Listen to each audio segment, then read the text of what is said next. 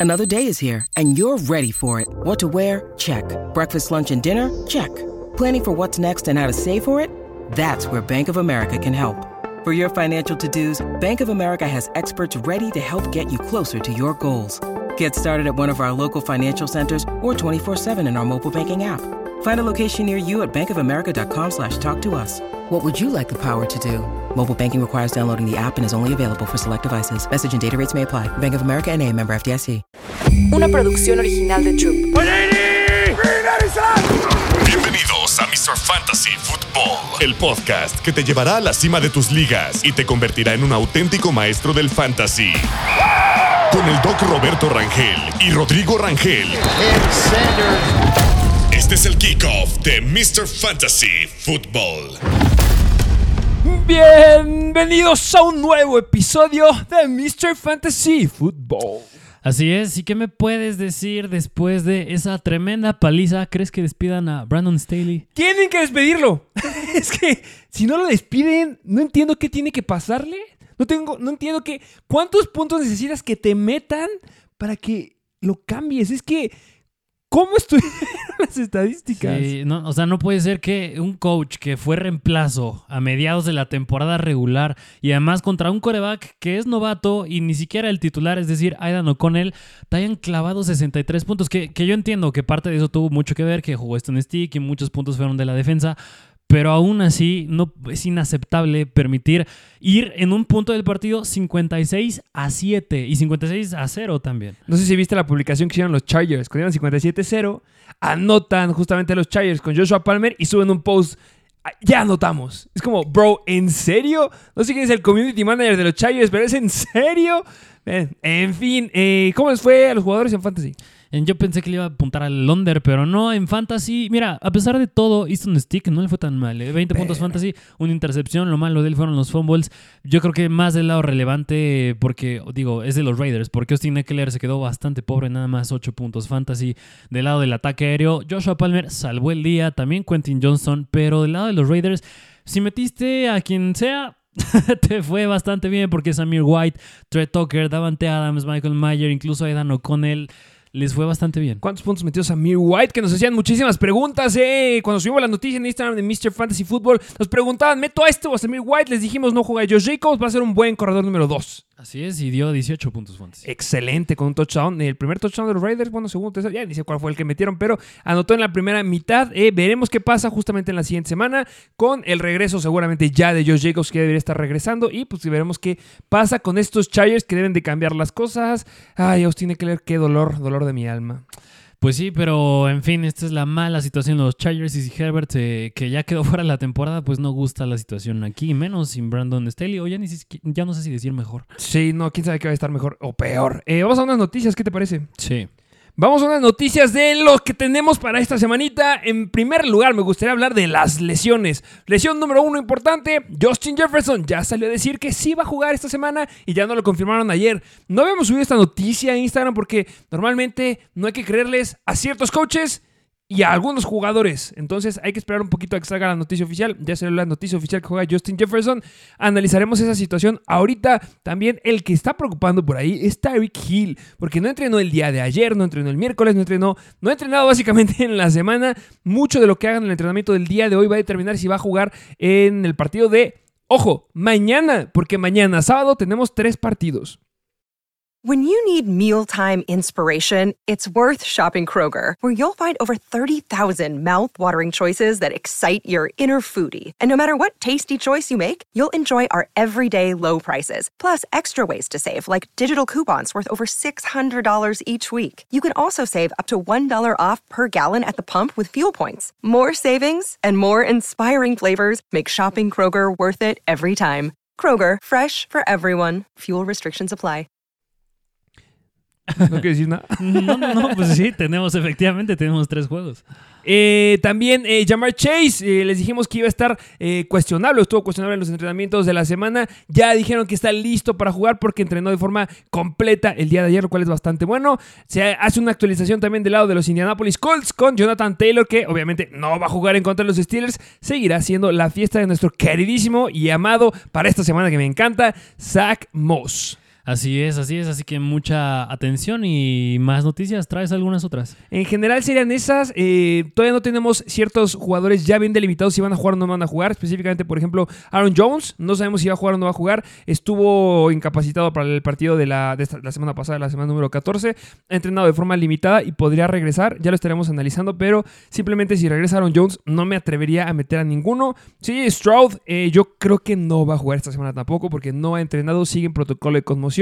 Y muchos se estarán preguntando, oye, pero es que ha habido jugadores que han liberado protocolo de conmoción en menos de una semana. Por ejemplo, Brock Purdy, que le hizo en la semana número 9, 10, no recuerdo cuál fue la semana, pero entra a protocolo de conmoción, pero entrena de forma limitada y eso le ayuda a que pueda regresar y pueda jugar el juego de la siguiente semana. No es el caso con CJ Stroud. CJ Stroud no está entrenando, entonces yo sigo muy complicado que pueda llegar a jugar. Ba- Baja importante para estos Houston Texans, pero pues qué te digo, en fin, mala situación. Así es, y bueno, en general si eran esas eh, noticias y ya estaremos viendo unas cuantas ahorita que hablemos de los jugadores de esta semana, porque traemos un nuevo esquema en el episodio de esta semana. Sí, así es, traemos nuevo esquema, pero antes de pasar ese esquema, yo, mira, yo traigo un dato curioso. Si no estás viendo en YouTube, no sé si decirle la maldición Mr. Fantasy, porque aquí en, el, en la mesa tenemos a cuatro figuras de cuatro jugadores, de las cuales dos ya se lesionaron. Una es Herbert, otra es Burrow, Y están de mi lado. y, ¡No! y- y está Lamar. Jackson, y está Dak Prescott. Híjole, no quisiera decir que se van a lesionar Lamar ni Dak, pero ya van dos de cuatro. Pero bueno, a final de cuentas, eh, vamos a mover este para otro lado. Este, Dato curioso, dato curioso si no estás viendo. Eh, ya les dijimos en el episodio de hace dos días cuáles son las estrategias para ganar y ya les dijimos cuáles son las más importantes y ahí les dijimos una que es demasiado importante para que sepas qué hacer si se te lastima alguno de los corebacks. Vayan a ver el episodio porque de verdad hay muy buenas estrategias que las necesitan para poder ganar en Fantasy y además vayan a ver hace dos, tres, cuatro, cinco semanas, no recuerdo hace cuánto, les hablamos justamente de los equipos que tienen el mejor escenario y mejor calendario en playoffs. También es un episodio que tienen que ir a ver, por favor. Así es. Así que bueno, ahora sí, habiendo dicho eso, vámonos a este episodio que, como bien lo dijiste, es una nueva dinámica. Ya no es el Start and Sit regular de hablar de cada juego. Qui- Quisimos cambiarlo un poquito. Hicimos una encuesta en Instagram y desgraciadamente quedó mita y mata. 50-50. Qué locura. Pero por una- uno o dos votos, en cierto punto ganó esta idea. Sí, así es. Que nos estamos refiriendo a justamente hablar de los rankings, hablar de los top jugadores que les traemos en varias posiciones, hablando específicamente de quarterbacks, de running backs, de wide receivers y de tight ends y uno que otro sleeper. Así que vamos a hablar de estos rankings, los mejores, los jugadores que proyectamos que pueden quedar mejor esta temporada. Te dará una idea también a ver a quién iniciar sobre cuál otro jugador en caso de que tengas duda con jugadores elite, que es muy importante ya por Jackson Playoffs. Pero de eso va a ir este episodio. Habiendo dicho eso, ¿te parece si nos arrancamos ya con el ranking? ¿Qué te parece si antes de arrancar vamos a ver cómo está la situación del clima en esta semana? Porque hay un par de partidos, sino que quiero decir más que tres pares de partidos que les va a pegar el clima. Justamente, el primer juego sería el de los Falcons visitando a los Panthers, 87% de probabilidad de precipitación. El siguiente sería Chicago en contra de Cleveland, 41%. Luego Jets, Dolphins, 88%, Texans, Titans, 67%. Y ya nos vamos hasta los juegos de la tarde del domingo, donde Cowboys contra Buffalo, 54%, Ravens, Jaguars, 31%, no es tan alto, y eh, Eagles, Seahawks, 82%. Ese me duele porque seguramente sí que va a llover. Eh, y ahí, eh, además de la situación de lluvia, que ya les hemos llegado a decir aquí en Mr. Fantasy, que sí, claro que la lluvia llega a afectar a ciertos jugadores, pero cuando se combina lluvia con viento, se pone la cosa más fea. Hay muchos jugadores que no les afecta mucho solamente la lluvia, pero ya cuando es lluvia y viento, se pone muy, muy fea la cosa. Y partidos donde vamos a tener vientos que van a ser más fuertes de 20 millas por hora o 32 kilómetros por hora. Son, por ejemplo, el partido de los Jets en contra de los Dolphins, que ya nos dijiste que hay un 80% de probabilidad de lluvia. Entonces, mucho cuidado con este partido. Si algo nos enseñaron los Jets es que Zach eh, Wilson es bueno en la lluvia. Entonces, pues bueno, no tengo ahí problemas eh, de otro partido donde se esperan vientos de más de 20 millas por hora o 30 kilómetros por hora. Es el de los Ravens en contra de los Jaguars, que se combina con la probabilidad de lluvia que nos acabas de decir. Y el último, que ya lo dijiste bien, es el partido de los Eagles en contra de los Seahawks. Aquí no va a pegar tanto el viento, pero yo creo que sí, en este la lluvia va a estar fea, fea. Así es, así que lo iremos esto igual abordando a lo largo del episodio, pero bueno, ahora sí te parece ya arrancamos con la primera posición. Venga, sé. Que la primera posición como siempre es la de corebacks y aquí les traemos el ranking de, vamos a hablar del top 12, top 12 jugadores que les traemos y empezando, mira, podemos mencionar uno que otro jugador, eh, vámonos de, ¿qué, te- qué quieres empezar? ¿De abajo para arriba de arriba para abajo? Pues yo creo que de arriba para abajo, ¿no? Ok, empecemos con el número uno. Que el número uno tiene que ser Jalen Hurts en contra de los Seahawks. Un over-under bastante atractivo, pero ya dijimos 82% de probabilidad que llueva. ¿Un comentario con Jalen Hurts? Que simplemente no les tiene que dar miedo empezarlo. Los, los que van a estar en el top 5 son jugadores que tienes que empezar sí o sí. A lo mejor es un poquito obvio. Yo creo que mejor hay que ir rápido los primeros top 5 y ya empezamos a analizar los que siguen. Justo, porque el siguiente es Josh Allen, que van en contra de los Cowboys. Un tanto difícil, pero es Josh Allen. Después Lamar Jackson. No, después Dak Prescott en la posición número 3, que van en contra de Buffalo, pero es Dak Prescott. Luego Lamar Jackson en contra de los Jaguars, también juego atractivo. Y ya llegamos al puesto número 5, que justo es donde entra Brock Purdy en contra de Arizona, que también pinta ser un juego bastante sencillo. Es el juego que tiene el spread más amplio, siendo los 49ers favoritos por dos touchdowns. Va a estar muy interesante, pero aquí quiero analizar otros jugadores que no son Brock Purdy, porque Brock Purdy ya les hemos dicho mil veces a lo largo de las últimas cinco semanas que es un jugador que empieza sí o sí en playoffs. Del que me gustaría hablar es del que sigue. Ok, que es en el puesto número 6 y es Patrick Mahomes. Patrick Mahomes, un jugador que está haciendo muchas cosas mal, un jugador que no está dando muy buenas estadísticas. ¿Sabes qué jugador o qué coreback está dando mucho, mayor cantidad de puntos fantasy que Patrick Mahomes a lo largo de la temporada? ¿Quién? Uno que no fue drafteado. Si tuvieras que adivinar, un quarterback que no fue drafteado, estuvo libre, lo estuvimos hypeando en las primeras tres semanas y ha dado muy buenas estadísticas. No le gana mucho en estadísticas per se en temporada. La única estadística donde le gana a Mahomes es en yardas aéreas y en puntos fantasy. Tendrá que ser CJ Stroud. No. Mm. O sea, bueno, yo creo que sí. o sea, sí, Stroud yo creo que es un hecho que sí, pero otro un poquito más deep. Ah, más profundo. Sí. Mm, no sé, te, me atrevería a decir Gardner Minshew. El quarterback con más sacks del NFL. Sam Howell. Sam Howell ha metido muchos más puntos que Patrick Maho- Mahomes a lo largo de la temporada. Si draftaste a Sam Howell, has sido mucho más feliz que teniendo a Patrick Mahomes. Esta semanita se enfrenta en contra de la defensiva de los New England Patriots. Ya la, la veo bastante complicada, es por eso que caen los rankings. Patriots son la novena mejor defensiva en contra de los corebacks, 19.6 puntos fantasy, 1700 yardas en las últimas 8 semanas. Las últimas 8 semanas solamente han permitido un touchdown por partido, 5 intercepciones, pero sabemos que este juego suele ser de muy pocos puntos, entonces cuidado. Así es, buena noticia es que estos Patriots mandan mucho blitz y Mahomes suele jugar un poquito mejor cuando juega, cuando se enfrenta al blitz. Así que en este caso yo creo que es un quarterback que justamente sí lo meto, mm, no está en el top 5, está rascando el top 5, pero jugadores ya lo dijimos como Purdy, Prescott, Lamar van sobre Mahomes. Aunque yo creo que ya el debate empieza con el siguiente, que en el puesto número 7 tenemos a Matthew Stafford. Que yo a lo mejor y sí consideraría empezar a Matthew Stafford sobre Patrick Mahomes esta semanita. ¿Por qué? Porque van en contra de la cuarta peor defensiva en contra de los corebacks, que es los Commanders. Se les hemos dicho que si quieres un coreback que se si quieres que tu coreback se enfrente contra una defensiva, quieres a la de los Commanders, porque son la cuarta peor defensiva en contra de los corebacks en las últimas ocho semanas. Han permitido la segunda, bueno, está dentro de las cinco defensivas que han permitido la mayor cantidad de yardas aéreas. Es la defensiva, eh, la mando con la defensiva de los Eagles, que han permitido la mayor cantidad de touchdowns en las últimas ocho semanas con 18. Estamos hablando más de dos touchdowns por partido en las últimas ocho semanas, pero aquí se combina algo que las hace mucho más vulnerables que la de los Eagles. Solamente han interceptado en una ocasión en las últimas ocho semanas, promedian 8.49 yardas por, eh, por, por recepción a los wide receivers. Entonces, me gusta mucho lo que pueda llegar a hacer aquí Matthew Stafford. Tienes un Cooper Cup que ya se vio en la semana pasada. Me gusta mucho Pucanacua. Tienes un Karen Williams que es irreal por aire. Matthew Stafford la revienta y de verdad, yo creo que sí empiezo a Matthew Stafford sobre Patrick Mahomes. Sí, es de mis instrumentos favoritos. Igual que lo que mencioné con Mahomes en cuanto al Blitz. En este caso, los Commanders ma- lo mandan en 20% de las veces Blitz. Y es bastante promedio, pero Matthew Stafford juega muy bien cuando no le mandan tanto Blitz. Así que aquí podría estar un poquito favorable para él. Y ya lo dijiste, es Washington y este juego tiene el over-under más alto de la semana, de 51 puntos. Que es alcanzable, ¿eh? Así es. Y vámonos al siguiente jugador que muchos podrían tener duda aquí. Y este en el puesto número 8 está Justin Fields. Y sí genera mucha duda porque yo cada vez que cuando estaba haciendo el ranking, si se preguntan cómo salen estos rankings, tú haces tus rankings, los pones del, como tú quieras, yo hago mis rankings, sacamos un promedio y es como los vamos sacando. ¿En dónde tienes tú a Justin Fields y dónde tengo yo a Justin Fields? Fíjate que yo lo tengo un poquito más abajo Fields y tú lo tienes exactamente en esta posición, en el 8. Y está aquí porque podría irle bien por tierra. Sí. Esa es la cuestión con Justin Fields. Podría. Yo creo que es por eso que tú la aventas un poquito más abajo, porque vas en contra de los Cleveland Browns.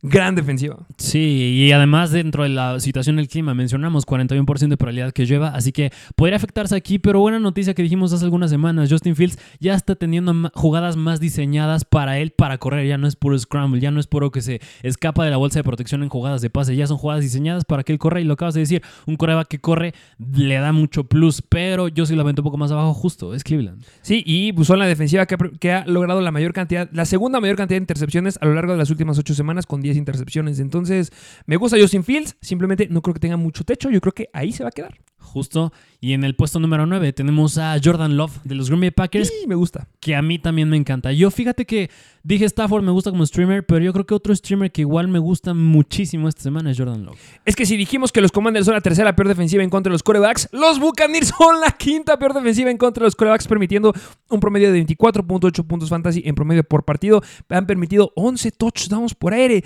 Y esta sí es la defensiva que ha permitido la mayor cantidad de yardas por aire a los corebacks. Eso me fascina. Ya les he dicho mil y una veces que si de una forma puedes afectar a los Buccaneers, es por aire. Y Jordan Love puede hacerlo. Lo has dicho bien, mencionado otra vez el punto del blitz. En este caso, los Buccaneers mandan mucho blitz y Jordan Love.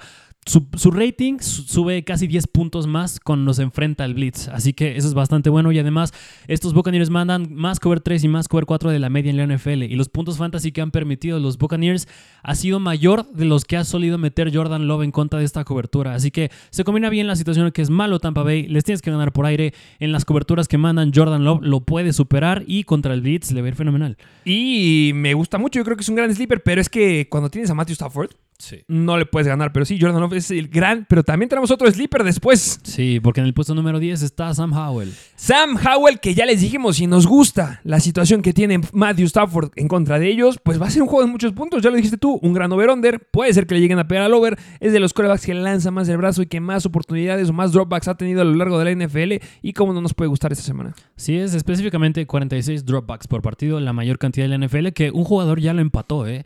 Uy, sí, Stroud. Joe Flaco. Opa, Ay, bueno, una muestra muy chiquita. Una muestra muy chiquita. Eh, pero bueno, Sam Howell, igual los Rams se colocan dentro de las 10 peores defensivas en contra de los corebacks, permiten 23 puntos fantasy en promedio por juego, 12 touchdowns por aire en las últimas 8 semanas y 4 intercepciones en estas últimas 8 semanas. Entonces, Sam Howell, lo que puede llegar a hacer por aire es- me gusta mucho y bueno, si tienes un jugador que todavía no decimos, yo creo que sí preferiría por Sam Howell, ahorita diré su nombre. Y dato curioso, Sam Howell, su rating sube casi 15 puntos cuando juega de visita a cuando juega de local. Así que esa es buena noticia. En fin, vámonos al siguiente, que en el puesto número 11 está Russell Wilson. Que igual esa que dijiste que juega mejor de local es con la de Jordan Love. Juega mucho mejor Sí. de local, entonces también ahí nos gusta. Y el siguiente jugador es uno de los favoritos desde la semana pasada, Russell Wilson, mi tercer streamer de esta semana. Me encanta. Sí, Russell Wilson de la misma manera en contra del Blitz, este le va bastante bien cuando se enfrenta al Blitz. En este caso, los Rams lo mandan bastante, un poquito arriba de la media. Juega bastante bien en esta situación. Justin Fields, ah, digo, Russell Wilson, igual de visita, juega muy bien. Así que también me gusta como streamer. Yo creo que dentro de mis streamers ya van tres, que uno sería Jordan Love, otro Stafford. Fíjate que yo prefería un poquito más a. no sé, estaría debatido, debatiéndolo muy bien entre Russell y Sam Howell. Eh, sí, está muy- ahí- es que ahí está el debate. Definitivamente. También eh, los Detroit Lions, que es en contra de los que va Russell Wilson. Yo creo que va a ser un juego de muchos puntos. De alguna manera son favoritos los Detroit Lions. Ajá. Eh, No entiendo por qué. Por Eh, que Denver podrá quedar mejor en su división sobre los Kansas City Chiefs si gana. Entonces, uy, cuidado. Eh, pero los Lions son la segunda peor defensiva en contra de los quarterbacks en las últimas ocho semanas, permitiendo 27.5 puntos fantasy en promedio por juego. Russell Wilson tiene las armas, sabe cómo anotar. Esta defensiva de los Lions no está permitiendo muchas yardas por aires. Por aires, por aire, pero permite, ha permitido 13 touchdowns y permiten muy buena cantidad de yardas por intento a los quarterbacks con 8.4 yardas. Entonces, me gusta lo que puede hacer Russell. Ok, y justo en el puesto número 12, ya para finalizar los quarterbacks, está Jared Goff. Que aquí es donde ya se pone fea la cosa. Sí. Fea, fea la cosa. No es que estemos apostando, no es que, porque aquí viene algo importante. Goff ha sido malo en las últimas semanas. Sí, No bastante. ha sido nada bueno. Se enfrenta en contra de una muy buena defensiva en contra de los quarterbacks, que son los Broncos. Pero es que aquí ya está la línea de los quarterbacks que a menos a mí no me gustan. Yo creo que ya cuando llegas aquí, a lo mejor prefiero irme un poquito más abajo al ranking, apostar al upside. Piso lo tienen, pero no creo que tengan upside. Sí, con Jared Goff se complica bastante la situación en, cosa- en contra de Denver. Yo creo que sí pueden ganar el juego. El over-under es alto, eso es punto a favor. Pero ya, justo, si te vas más abajo, corebacks que me llegan a gustar a mí, al menos dos, sería Geno Smith y otro me la podría aventar incluso con Baker Mayfield. Y me gusta mucho Baker Mayfield. Yo me la llegaré a apostar a lo mejor ahí con Joe Flaco. Yo creo que es una muy buena opción esta semana, aunque me lo lleguen a infravalorar. Unos que sí, yo creo que sí es un sit y por eso no, están, no entraron al top 12. Toto Bailoa. Yo lo siento definitivamente. Yo creo que tú estás de acuerdo conmigo. Sí. También llego a sentar a Kyler Murray. Pero ojo, con Kyler Murray me gustaría hacer una mención de no lo suelten. La siguiente semana y final de Fantasy, gran escenario para Kyler. Así es. Y en fin, esto es la posición de corebacks que justo si quieren ver el resto de los rankings, para eso está la página de www.mrfantasyoficial.com para verlo completo. Vámonos a la siguiente posición, Y yo sé que se están preguntando, ¿dónde está Jake Browning? ah, más abajo. En la banca. Vikings apaga a los quarterbacks. Ok. No lo empiezan. Ok, vámonos a la siguiente posición, que justo es la de running backs, donde ya muchos tendrán dudas. Y aquí, es obviamente, en el puesto número uno está Christian McCaffrey. Número dos, Alvin Kamara. Nu- Nice. Número tres, Karen Williams. ¡Pausa! Ok, Me fascina Karen esta semana. en contra de Washington. Es que brutal lo que puede hacer. Segunda peor defensiva en contra de los corredores, permitiendo 29.4 puntos fantasy en promedio por partido. En las últimas 8 semanas permiten 4.38 yardas por acarreo, 6 touchdowns. Han permitido la mayor cantidad de touchdowns por aire, que es en donde entra Kyron Williams con 5 touchdowns permitidos en las últimas 8 semanas y la mayor cantidad de yardas aéreas. Bueno, no la mayor, la tercera mayor cantidad de yardas aéreas a los, a los corredores por aire. Entonces, brutal lo que debe hacer Karen Williams. Nos encanta Matthew Stafford y una de las razones es porque tiene a Karen Williams de los corredores que tiene el mejor uso ahorita en la NFL. Ay, empiecenlo, por favor. With threats to our nation waiting around every corner, adaptability is more important than ever. When conditions change without notice, quick strategic thinking is crucial. And with obstacles consistently impending, determination is essential in overcoming them. It's this willingness, decisiveness, and resilience that sets Marines apart. With our fighting spirit, we don't just fight battles, we win them. Marines are the constant our nation counts on to fight the unknown. And through adaptable problem solving, we do just that. Learn more at marines.com. Así es, promedia 22 oportunidades por partido, la mejor en la liga, empatado con Saquon, McCaffrey y justo Alvin Kamara. Nice. Em, vámonos al puesto número 4, que en el puesto número 4 está Villan Robinson en contra de los Panthers. Qué bello. ¿Has visto sus estadísticas de cómo empezó la temporada con familiares y cómo está ahorita? Sí, Brutal. sí. Qué gusto me da que Villan Robinson ya se merece estar aquí. Era lo que nos estaba prometiendo y se lo merece. Ah, solamente decirlo, empiécenlo. Así es, le puede ir bastante bien. En el puesto número 5 ya se merecía estar en el top 5, es Rashad White. Rashad White, gran uso el que tiene nuestro queridísimo Rashad White. Me gusta mucho el escenario que se llega a presentar para los Buccaneers en contra de, van en contra de los Packers, ¿no? Sí. En contra de los Packers. Mm, Mira, Rashad White a lo mejor no es tan atractivo por la defensiva, es más por el uso que tiene. Sí. De verdad es increíble. Sí, punto bueno de Rashad White es que promedia 12% del target share, 60 61% de, las, de los acarreos del equipo y 20 oportunidades por partido, que entra en un rango de running backs elite. Entre ellos, ya lo dije, está McCaffrey, está un Saquon, está un Kyron, está un Alvin Kamara. Y después de Rashad White y de estos jugadores que les acabo de decir, ya se complica un poco más la situación, pero Rashad White todavía entra en el rango de uso elite. Elite, definitivamente. Así como el siguiente corredor. Así es, en el puesto número 6 está Saquon Barkley. Increíble lo que hizo la semana pasada, 23 toques a balón. De esos 23 toques a balón que tuvo, tuvo 4 toques dentro de la yarda 20 y dos de ellos fueron dentro de la yarda 5. Estuvo promediando 4.3 yardas en contra, eh, un 4.3 yardas en promedio por acarreo. Vas en contra de los Saints, que se podría pensar que es una buena defensiva en contra de los corredores. Ya les he dicho que no es cierto, ya han empeorado bastante. Onceava peor defensiva en contra de los corredores en las últimas 8 semanas, permitiendo 22.6 puntos fantasy a los corredores y esos son completamente de. Yo creo que 20 puntos es su piso y puede ser más arriba. Sí, 15% del target bastante bueno. Le hemos dicho, nos gusta jugadores que tienen, bueno, más bien running backs que tienen más un uso aéreo. Gana Tommy DeVito esta semana. Sí, Nice. sí, yo digo que sí le ganan a los Saints. Me, me gusta. Ok, en el puesto número 7 está Jameer Gibbs, que yo creo que este ya merece un análisis más denso. Eh, qué bueno, también ya se merecía estar aquí Jamie Gibbs. Mm, Pues es que ha tenido altibajos. Bueno, han sido pocos en Las últimas semanas recientes. ya no tanto, ¿eh? Pero ya no tanto justo en contra de Chicago, les dijimos, son vulnerables en contra de running backs aéreos y allí entró bastante bien Jameer Gibbs, 15% del target share. Su run share, que es las oportunidades terrestres, no es tan elevada, de hecho es de las más bajas, con 39%, pero un Villan Robinson está en un 41% también, así que el plus de Jameer Gibbs es que le estamos tirando que justo paren la carrera, sea un juego en el que se apriete, tengan que meter en situaciones de dos minutos en tercer down a Jameer Gibbs y le den ese uso por aire. Es que es brutal eso, ¿eh? De verdad, que ya en las situaciones apretadas donde vayas perdiendo uses a Jameer Gibbs porque quieres un playmaker y ya no vayas por lo seguro y el caballo de batalla por David Montgomery. Era algo que queríamos ver desde el inicio de la temporada, ya lo estamos viendo. La semana pasada 17.2 puntos fantasy en contra de Chicago, que en teoría era una buena defensiva en contra de los corredores.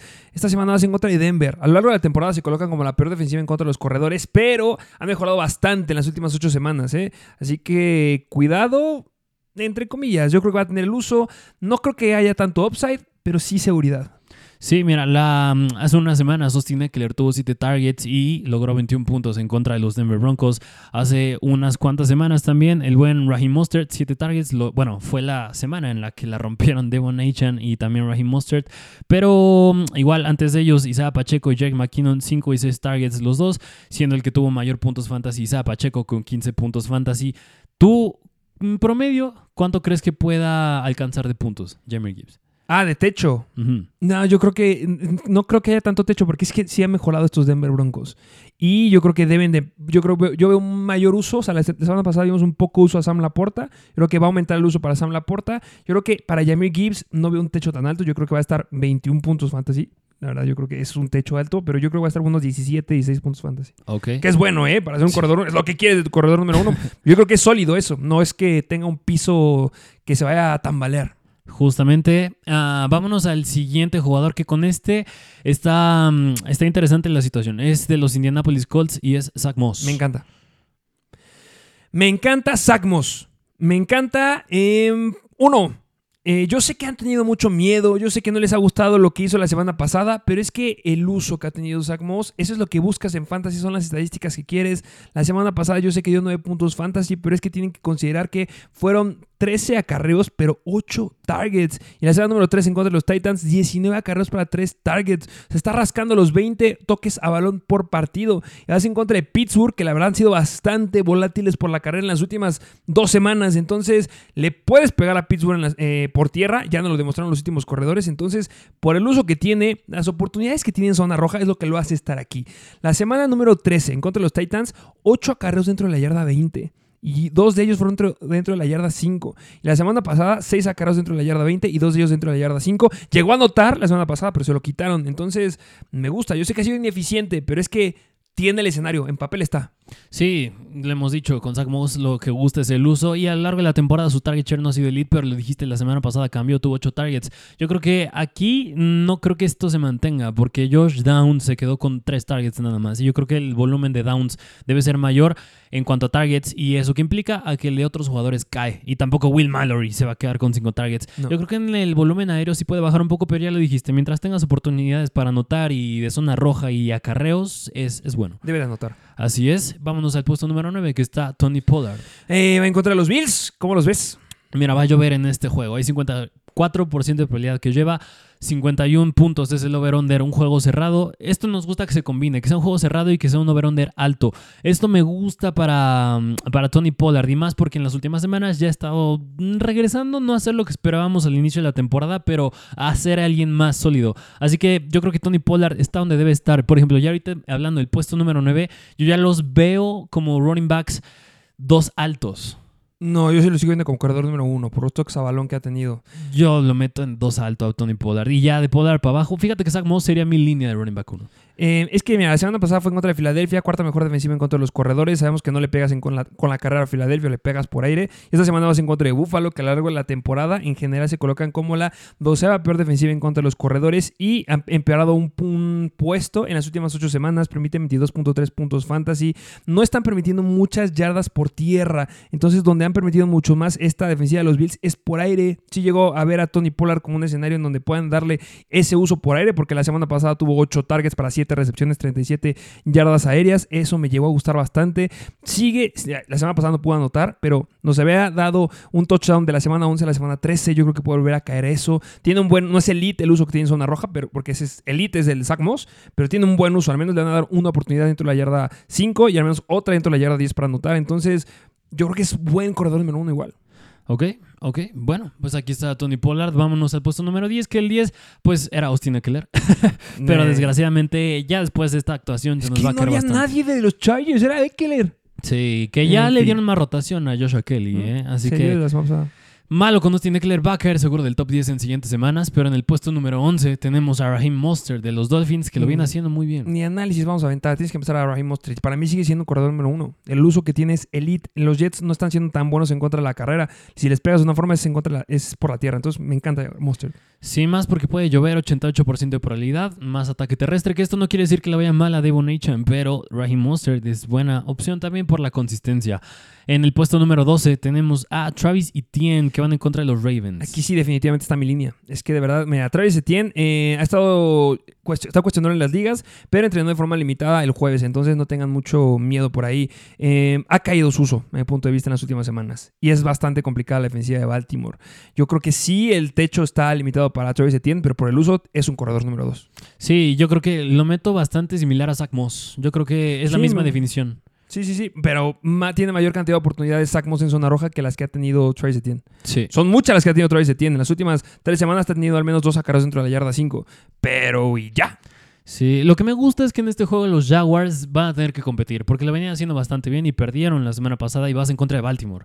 Es un juego que va a estar difícil, un over-under. Fíjate que no está tan alto, a lo mejor mucho tiene que ver por el 31% de probabilidad que lleva, que eso me gusta para Travis Etienne, pero van a tener que usar las armas. Claro que ahí entra Evan Ingram, entra Say Jones, espero que Parker Washington también, pero entra Sí. Travis Etienne. Venga. En el puesto número 13 tenemos a Derrick Henry. Que aquí yo creo que viene mucho de quién va a ser el coreback de los Houston Texans. O sea, es que si el coreback es CJ Stroud, obviamente tumbas un poquito el potencial de Derek Henry porque tiene que ser un potencial aéreo que debe tener los Titans, que Will Levis lo hizo muy bien la semana pasada, Hopkins lo hizo muy bien la semana pasada.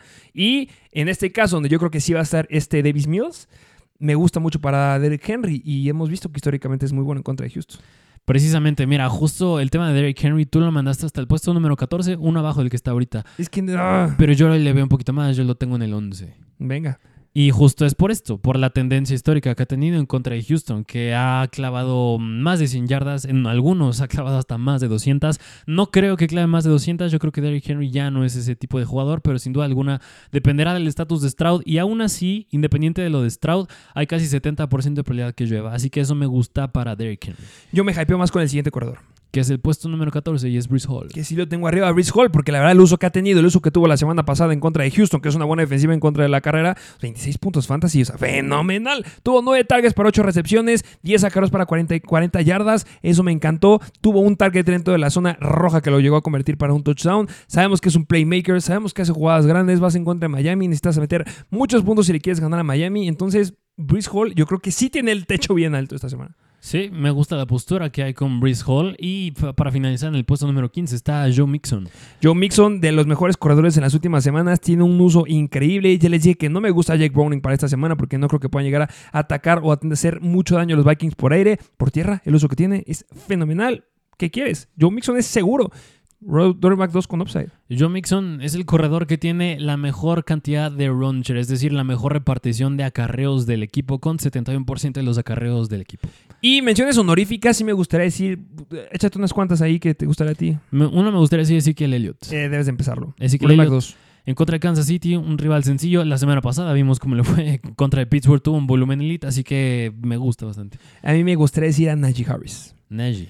Tengo que decir a Najee Harris. Y si tú me preguntas con quién va Jalen Warren, Najee Harris, es Najee Harris, porque es lo que hemos visto desde la salida de Matt Canada. Es por el que se están volcando y la verdad el uso que tiene es fenomenal. Y no es tanto per se por Najee Harris, es la defensiva por la que vas. Si hay una defensiva por la que quieres que tu corredor se enfrente y más en playoffs de fantasy, son los Colts.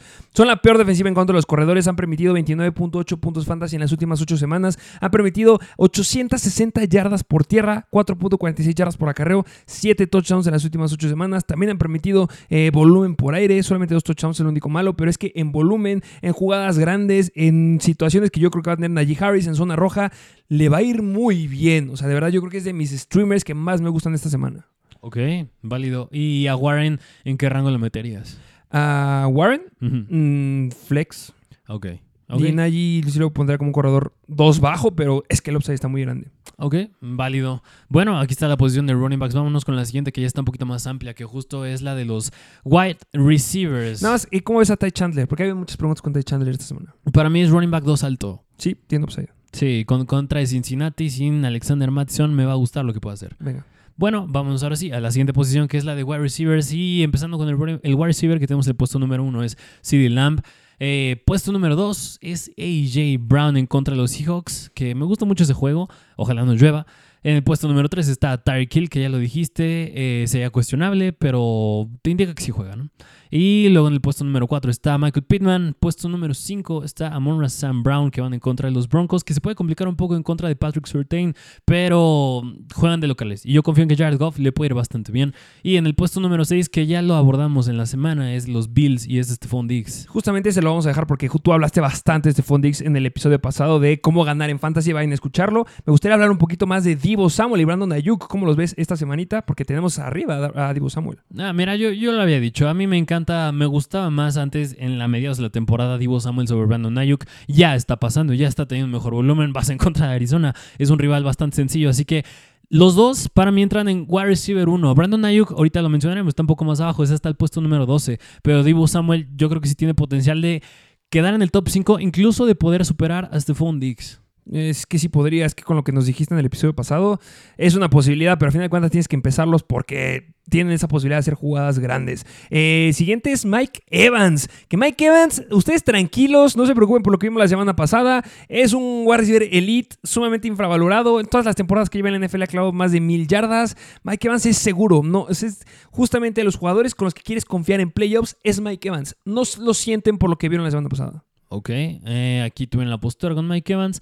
Puesto es que me encanta Mike Evans. Puesto número 9 está Cooper Cup, que si les hablamos que Matthew Stafford es un streamer, vas en contra de Washington, un over-under el más alto de la semana, 51 puntos. Y aquí mucha gente pudo haber dicho, pero a ver, les gustaba más Pucanacua, ¿qué onda que ya es Cooper Cup? Pues la semana pasada fue un buen indicativo para Cooper Cup. Yo aún me puedo mantener en la postura que creo que le puede ir mejor a Pucanacua, pero la semana pasada no pintó bien esa situación. Que Pucanacua la tenía complicada la semana pasada con el lead back con el que se estaba enfrentando, entonces es justificable. Esta semana los dos los empiezas. Aquí solamente es para rankearlos de alguna manera y poner a alguno arriba, pero es que los dos debe irles bien. Los Commanders son la segunda peor defensiva en contra de los wide receivers. Han permitido 42.5 puntos fantasy en promedio en las últimas 8 semanas a los Whites en fantasy. 11 touchdowns por aire, la segunda mayor cantidad de touchdowns permitidos en las últimas 8 semanas a los Whites.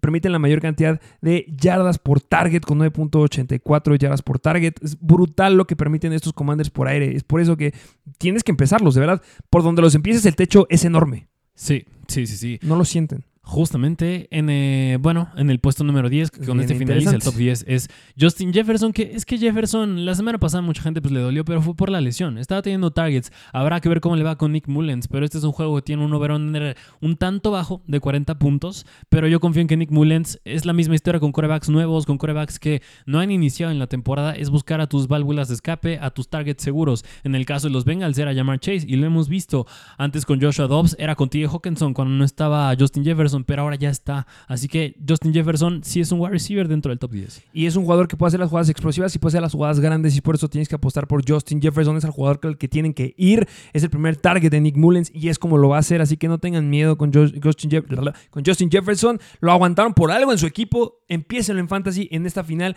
que les pueda dar puntos que les prometió y esta defensiva de los Bengals son vulnerables en contra del ataque aéreo. Entonces no tengan ningún problema ahí. Así es, y en el siguiente puesto que está en el 11 ya está Nico Collins. Aquí ya tengo muchos problemas yo. Sí, que Nico Collins al momento sigue cuestionable. Lo aventé durísimo en, los rankings. Lo tienes hasta el puesto número 18. Es que no me gusta esta semana. Es, es, es difícil por la situación del clima y de CJ Stroud. Es que sin CJ Stroud, que yo creo que sí es un hecho que no va a estar CJ Stroud, no me gusta. Debería de gustarme, pero no me gusta mucho. O sea, no digo que lo sientes, sí empiézalo, pero para mí no es un wide 1, para mí es un wide 2 bajo. Sí, yo creo que sin sí Stroud y sin más, y si llueve en este clima, desgraciadamente, yo sí lo voy a aventar un poquito más abajo, pero digo, asumiendo que mínimo lo del clima no esté, Nico Collins me gusta por el volumen que puede tener, y digo, Tennessee tampoco es tan difícil. De Davis Mills. De, de Davis Mills, perdón, no me gusta mucho. Yo creo que, mira, alrededor viene por menos 7 targets. Yo creo que sí los va a tener y para eso me basta un wide receiver 2, nada más así. Venga. Eh, es que yo sí lo viento para abajo y les digo, wide receiver 2 para mí abajo. Ok. Uh, vámonos al puesto número 12 que ya se los mencionamos. Es Brandon Ayuk. Nos gusta el escenario con estos dos wide receivers de los 49ers. Puesto número 13 está Jamar Chase en contra de los Vikings. Que le preguntaron eh, a Jamar Chase, no sé si viste en la semana, eh, que él y Justin Jefferson son de los dos mejores wide receivers jóvenes que hay ahorita en la NFL. Y él dijo que no, yo soy el mejor. Yo sí creo que Chase sea mejor que Sí, yo también. Pero bueno, eh, brutal lo que puede llegar a ser en jugadas individuales. No me gusta mucho por Jake Browning. Yo creo que ya les dije, los Vikings son muy buenos apagando a los wide receivers y a los quarterbacks en las últimas semanas. Entonces, octava mejor defensiva en contra de los wide receivers en las últimas ocho semanas, permitiendo solamente 29 puntos fantasy en promedio por partido. Solamente han permitido cuatro touchdowns en las últimas ocho semanas. Sabemos que una situación fue lo que vimos la semana pasada en contra de los Raiders, pero es que saben cómo frenarlos. Yo creo que con Jamar Chase es, y podría ser esta semana la misma historia que ha sido con Garrett Wilson. Lo metes por el volumen. Ya, pero me gusta todavía más Garrett. Pero viene por mediano 10 targets por partido Jamar Chase. Mm, no atrapables. Pero los tiene. Yo, yo por eso yo creo que está donde debe estar. Y yo creo y es igual que Nico Collins. Yo lo meto como wide receiver hasta poder meter un poquito más alto a Jamar Chase. Venga. En el puesto número 14 está Pucanacua, que ya les mencionamos la misma situación con Cooper Cup. Y en el 15, que también me fascina, es DK Metcalf, siempre y cuando no llueva. Aunque llueva. En este, aunque llueva, DK Metcalf en contra de los Eagles son la peor defensiva en contra de los wide receivers. Es que ve esto.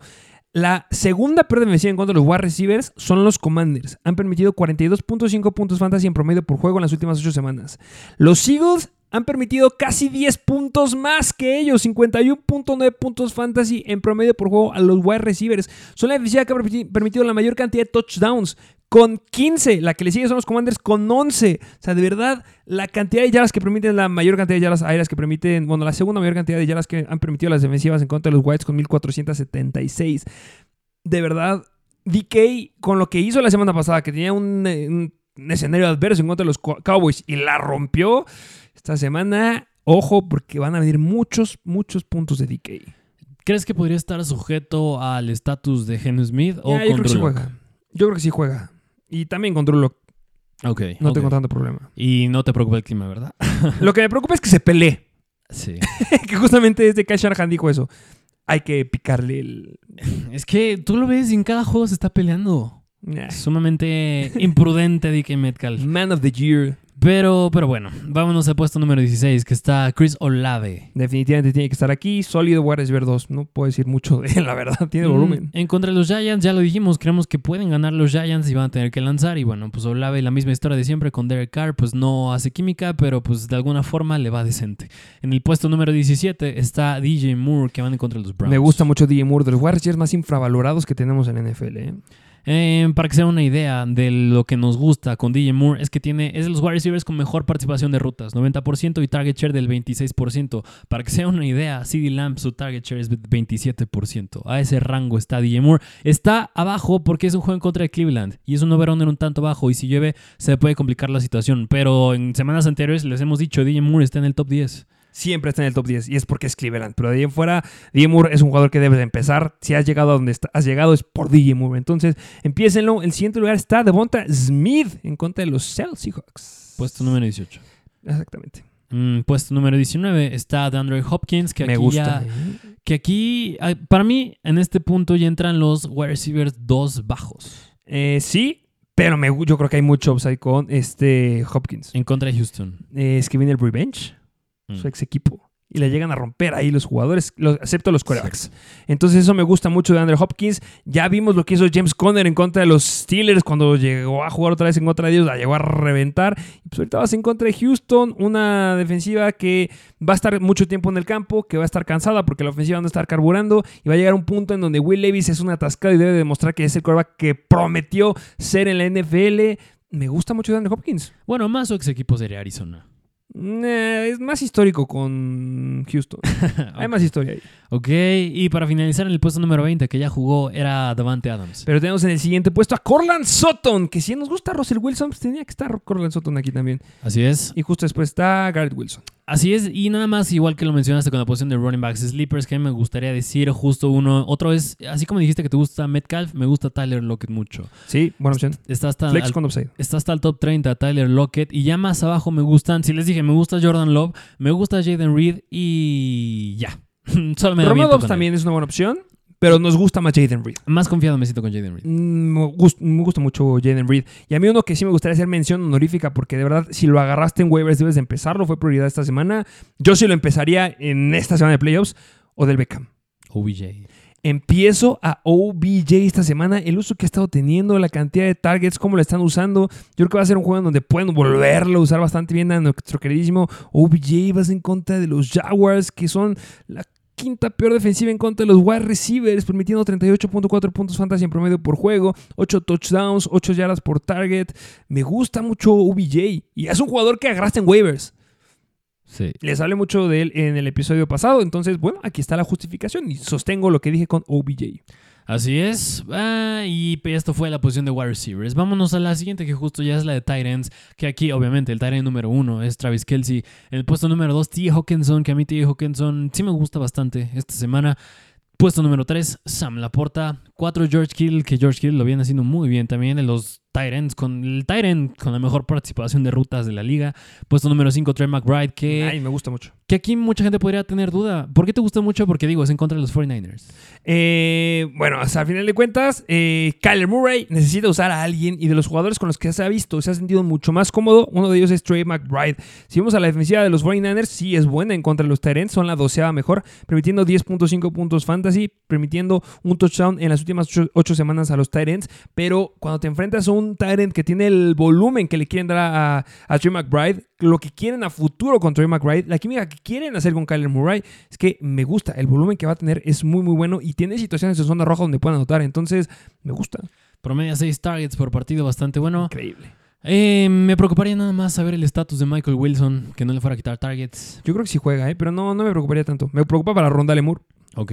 Ah, puesto número 6 está Evan Ingram, que van en contra de los Ravens, que también es un tanto difícil. No es tan difícil en contra de los Tyrants. Es donde les llegan a pegar un poco más a los Baltimore Ravens. Son la octava peor defensiva en contra de los Tyrants, permitiendo 13.6 puntos fantasy en promedio por juego. Entonces yo creo que aquí puede llegar a ser bastante bien las cosas. Evan Ingram tiene química con Trevor Lawrence. Necesita a alguien y sabemos que con alguien se ve confiado es con Evan Ingram. Entonces, tranquilos con Ingram. Me gusta.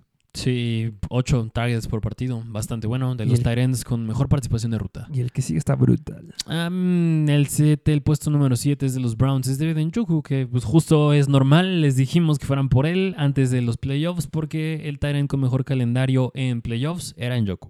El siguiente Tyrant, ¿quién es?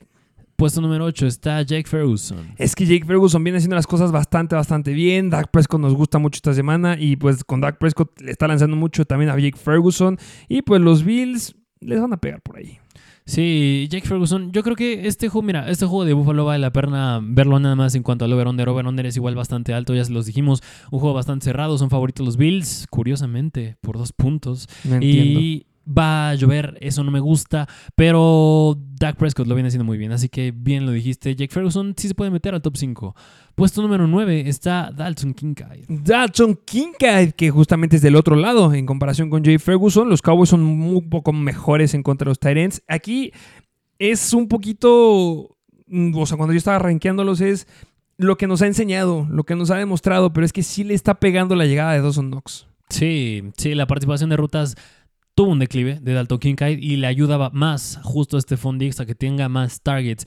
No son profundos los targets de Stephon Diggs, pero si algo, si de alguna forma le tienes que atacar a Dallas, no es en pases profundos, porque no te van a meter nada por ahí. Ahí es, por eso no me gusta Stephon Diggs, pero más los targets van a ser cortos y ahí se puede distribuir bien entre Diggs, que pues, ya sabemos que corre por Hitch, Knox y Kincaid. Y el que me gusta más es el siguiente. Puesto número 10 es Isaiah Likely. Isaiah Likely me gusta, me gusta mucho el volumen que ha tenido, me gusta, es que me gustan todos los jugadores de los Baltimore Ravens, tienes que empezar a todos los jugadores aéreos de este equipo. Sí, sí, sí, sí. En contra de los Jaguars, un over fíjate que no es tan alto, pero tanto Say Flowers, ya lo dijiste, o del Beckham y ahorita Isaiah Likely, lo tienen bien en el escenario. El siguiente Taren, Puesto número 11, que a mí sí me encanta este, me gusta mucho, es Dallas Goddard, que van en contra de los Seahawks, pero híjole, sí me preocupa el clima. yo creo que aquí no le debe de pegar tanto. Eh, o sea, sí pega el clima, pero no hay tanto viento. Entonces, no. O sea, estoy un poquito más tranquilo en comparación con, por ejemplo, el partido de los Jets. Eh, los Seattle Seahawks son la cuarta peor la quinta peor defensiva en contra de los Titans, permitiendo a lo largo de la temporada 15, a lo largo de las últimas ocho semanas 15.2 puntos fantasy en promedio por partido, 7.8 yardas por targets, 3 touchdowns, 535 yardas en total a los Titans. Entonces, debe ser un buen escenario. Dallas Goddard tiene que regresar tener ese uso que pues, nos estaba dando a inicio de temporada. Entonces, todo bien con Goddard. Sí, en este caso los Seahawks mandan más cover 3 y cover 4 de la media y Dallas Goddard es un poquito peor a lo que viene permitiendo Seattle, así que es bueno para Goddard porque puede superar los puntos fantasy que venía teniendo en contra del cover 3 y cover 4. Puesto número 12 está en los Chicago Bears, Cole Kmet. Este sí me da mucho miedo. Sí, es difícil Cleveland. Pues, la quinta mejor defensiva en contra de Tyrant. pues digo, si bajamos mucho a DJ Moore, yo creo que Cole Kmet por eso cae mucho A también. lo mejor hay que postear a los que están después. Te lamentarás con el puesto número 13 que es Kyle Pitts. No, postear con el 14 y el 15. es que tengo algo con Kyle Pitts. Puesto número 14 está Pat Fairmouth. Eh, Pat Fairmouth, ya les dijimos, vas en contra de Indianapolis. Eh, está teniendo targets, pero me gusta también un poquito más el upside de el que está en el lugar número 15, que es Logan Thomas, que vas en contra de los Rams. Y los Rams no son muy buenos en contra del Tyrant, permiten de 13.9 puntos fantasy en promedio por partido. Y fíjate que ya más abajo, puesto número 16, Darren Waller. Tiene es que- buen escenario, sigue en IR, pero si lo llegan a activar, Tommy DeVito está desesperado de tener un target seguro, un buen target que no sea con Barkley. Y Darren Waller puede llegar a hacerlo. Así que yo sí, sí puedo proyectar que se quede con 6 targets, 7 targets cuando ya regrese. Es que si regresa, no se van a arriesgar los Giants y tienes que empezar a ganar ya. Si quieres entrar a playoffs, que hay la mayoría de los equipos siguen buscando un boleto para playoffs, tienes que seguir ganando. Ya lo dijiste, un target seguro lo mejor que le puedes dar a tu coreback y esos son los Tyrants. Darren Waller lo puede hacer. Ya abrieron la ventana. O sea, la ventana ya está abierta para que lo, lo inicien. Entonces, de verdad, si sí lo llegan a activar, no puede estar en waivers, no puede estar disponible en tu liga. Debes de tenerlo. Justamente yo creo que es el Tyrant ideal que quieres de respaldo. Porque si llega a tener química esta semana, no es que vaya a dar química de 10 puntos fantasy. O sea, puede tener una química de más de 15 puntos fantasy en Tyrant. Entonces, eso es muy, muy alto. Considérenlo. Así es. Y bueno, pues con eso hemos finalizado las cuatro posiciones que les hemos mencionado. Y también hay una mención honorífica a Tucker Craft. Creo que tiene un buen escenario esta semana en contra de los Packers. Sí, así que ya les dijimos igual, este, con Allen, el Tyrant de los Rams y ahorita Tucker Craft, aviéntensela, puede ser salir mal, pero puede salir muy bien también. A hacer un recap de tus jugadores que te gustan, este, de los quarterbacks, de los sleepers que dijiste, estos tienes que empezar. Eh, ¿A quiénes pondrías? Pondría, mm, si me das a escoger a dos, Jordan Love y Russell Wilson. Yo pondría a Matthew Stafford y pues es que tengo que poner también a Russell Wilson. Ok. Me lo ganaste, pero está bien. ok, ok. Y ya yéndonos a la posición de running backs. A mí sí me gusta mucho el escenario de Derrick Henry. Y a mí me gusta mucho el escenario que tiene, bueno, Karen Williams, pero es que es bastante obvio que me tiene que gustar, Najee Harris. Yo creo que esa es arriesgada, es un jugador que está disponible y que viene con firma en Mr. Fantasy, que debe de irle bien. Entonces, yo sí metería a Najee Harris esta semana. Ok, igual otro sería para mí sí que el Elliott. Y La- Devon para mí también. Así es. De la siguiente posición, a mí sí me gustan los de los Seahawks. DK Metcalf y Tyler Lockett, ambos. Que es brutal el escenario que tienen los dos. Me gusta mucho lo que acabas de decir. Y yo, a mí me gusta eh, Hopkins. Revenge en contra de Houston, me encanta. Y OBJ creo que es una gran opción también. Y Jaden Reed. Ok, justo. Jaden Reed. Y ya para finalizar la posición de Tyrants, uno que me encanta justo es Dallas Goddard. Y con otro que me la podría aventar también, pues ya es obvio, pero es David Njoku. Y yo con el que me la aventaría es Logan Thomas y este Darren Waller. Así es, así que ya tuvieron aquí unos streamers que les podrían gustar, unos profundos, unos no tanto. Y nada más una mención honorífica de defensivas. Me gusta mucho la de Atlanta en contra de los Panthers, que va a llover y son los Panthers. Y la defensiva de los Titans que van en contra de Houston sin CJ Stroud y va a llover. Me gusta lo que pueden hacer. Pues eso, eso sería todo por el episodio del día de hoy. Mucho éxito, que arranque estos playoffs, es que ya arrancaron, pues que sigan arrancando los playoffs en sus ligas de fantasy. Les damos el mejor de los éxitos. Hay partido el sábado, entonces vamos a coordinar ahí a ver cómo lo hacemos para el live stream, porque tres partidos del sábado, no sabemos qué tanto sean beneficiados. Si hacemos el live el domingo, dejen en los comentarios. Saben que si sale alguna noticia, lo vamos a estar publicando en Instagram, en las publicaciones y en las historias. Ahí también vamos a estar comunicándonos y platicando con ustedes. Vayan a seguirnos en todas las plataformas, califíquenos, dejen su comentario. ¿Algo más que agregar? Dejen su comentario qué tal, le qué tal les pareció esta nueva dinámica distinta que les trajimos de rankings o si preferían más un análisis como lo veníamos haciendo de Start and Sit partido por partido. Ya está a decisión de ustedes. Quisimos traer algo, traer algo diferente para ver qué tal podría servirles, pero dejen en los comentarios, dejen su like y síganos en Instagram. ¿Cuál es la contraseña que te gustaría aventar para el ranking ahora sí completo de los que les acabamos de hablar, que es gratis en la página de Mr. Fantasy oficial? La porta. La porta será la contraseña L-A-P-O-R-T-A, todo en minúsculas. Vayan a verlo y pues bueno, nada, nada más que decir que tengan un excelente día y nos vemos a la próxima. Mr. Fantasy Football. Una producción de Troop.